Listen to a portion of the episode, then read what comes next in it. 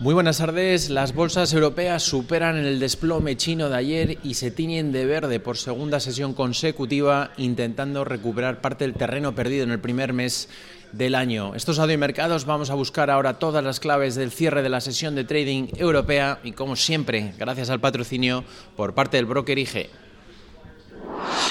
Potencie sus inversiones con los nuevos Turbo 24.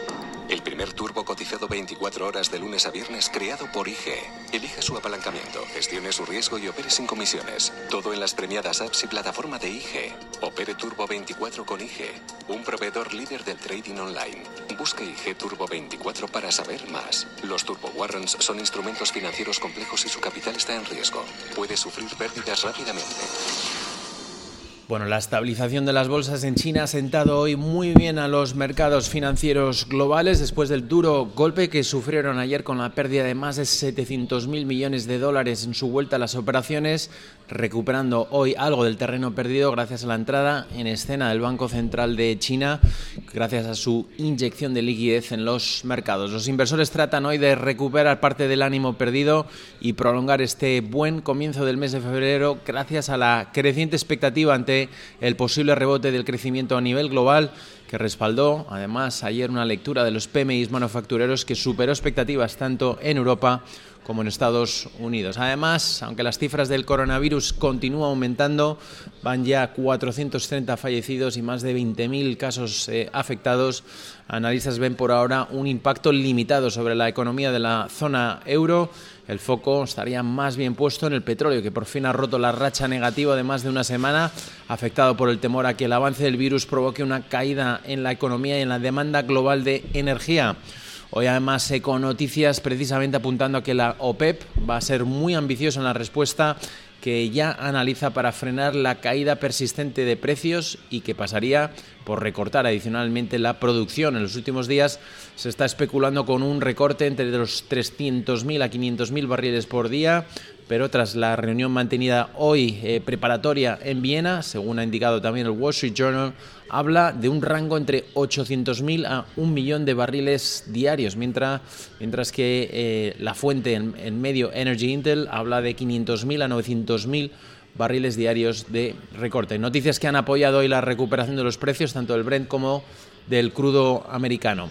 A nivel doméstico, pocas referencias macroeconómicas de interés, estancamiento de los precios al productor en la zona euro en el mes de diciembre y malos datos de paro en España con el peor mes de enero en términos de empleo desde el año 2000 la recuperación de las bolsas ha permitido hoy, eso sí, que veamos una subida para los rendimientos de los bonos, que está sirviendo también de activos refugios estos días ante el temor del coronavirus, alejando las recientes preocupaciones ante una caída más fuerte de las economías. En el lado político seguimos muy pendientes del Brexit, hoy con críticas abiertas, directas desde Irlanda del Norte hacia el primer ministro británico Boris Johnson por el discurso polémico de la jornada de ayer, en el que marcó algunas de las líneas rojas duras entre las negociaciones comerciales con la Unión Europea, al señalar que lo que quieren es un acuerdo al estilo de Canadá, pero sin asumir las reglas y normativas impuestas desde Europa. El ministro de Exteriores irlandés Coveney acusa al primer ministro británico de no respetar ni siquiera el acuerdo del Brexit que él mismo cerró en Bruselas. En este contexto, finalmente las bolsas europeas, como decíamos, han cerrado con amplias ganancias, eh, recuperando, eh, recuperando el tono alcista. París, el CAC 40, subidas del 1,7%, ha cerrado los 5.931 puntos. DAX Frankfurt cerca de un 1,8% de ganancias, ha cerrado en los 13.275 puntos, el Eurostock 50 cerca de un 1,9% de ganancias, 3.729, en Londres un 1,5% sitúa el FTSE 100 en los just 7.438 puntos. En Milán, FTSE MIB cierra con ganancias del 1,7%, los 23.857 puntos y aquí en Madrid, IBEX 35 cierra con ganancias del 1,6%, los 9.000 559 puntos. En el lado, en el lado empresarial, a nivel corporativo, las noticias eh, sin duda destacadas han sido los resultados que hemos conocido por parte de la petrolera británica BP, que ha reducido un 57% su beneficio en el 2019 hasta situarlo en los 3.641 millones de dólares. Eh, lo que representa, como decíamos, esa caída del 50 57% respecto a los mismos resultados presentados al cierre del 2018. También eh, Glencore ha presentado hoy durante su cotización, ha estado subiendo en torno a un 5%, la cual la compañía está indicando que ha habido progresos en África y también la mejora de los niveles de producción de cobalto. En aquí en España, noticias que llegaban por parte de Siemens Gamesa, que en fila ha llegado a, ser al final uno de los eh, principales eh, protagonistas de la jornada, llegando a subir cerca de un 4% una vez que el mercado ha asimilado sus cuentas trimestrales, en las que además figura que ha duplicado su deuda por un cambio contable y además, tras eh, la semana pasada, tras ese anuncio que realizó, esa rebaja de sus perspectivas financieras, el Profit Warning lanzado para todo el año 2020, tras, eh, como decíamos, registrar pérdidas trimestrales en esos resultados trimestrales de 174 millones de euros, como consecuencia del impacto negativo del retraso de varios proyectos por el mal tiempo. Sus ventas han caído un 11,6% hasta situarlos en los 2.001 millones de euros y su cartera de pedidos, en el lado contrario, ha alcanzado un crecimiento récord de 1.500 millones de euros durante el trimestre. Vemos también caídas para algunas eh, telecos después de que Italia haya anunciado una multa a varias compañías, entre ellas la británica Vodafone, de 228 millones de euros por supuestamente pactar precios.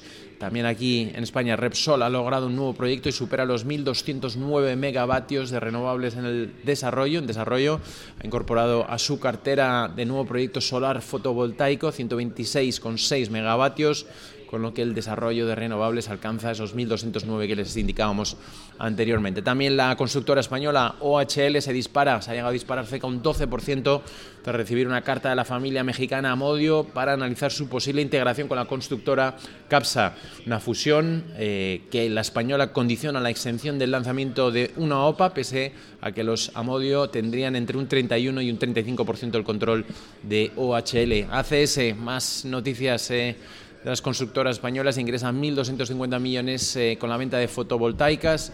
La filial 0E de Cobra empleará los recursos para el desarrollo de una cartera de proyectos de 6.000 megavatios y buscar nuevas oportunidades en fase de estudio. Por nuestra parte, desde Mercados vamos a seguir en directo relatándoles todo lo que vaya aconteciendo durante la sesión de trading en Wall Street sin duda con protagonista, claro, Nasdaq 100 marcando nuevos máximos históricos, 2,09% ahora mismo, 9.316 puntos y está siendo principalmente impulsado por ese tremendo rally que está atravesando hoy de nuevo Tesla, 14, un 15% ahora mismo está subiendo, sube, cotiza en los 900 dólares por acción, marcando máximos históricos la compañía de Elon Musk. Estaremos, como decíamos, pendientes de toda la actualidad y última hora que surja desde Wall Street y si están accediendo a este podcast, les damos las gracias un día más por seguir nuestro cierre de mercados. Que tengan una buena sesión de trading.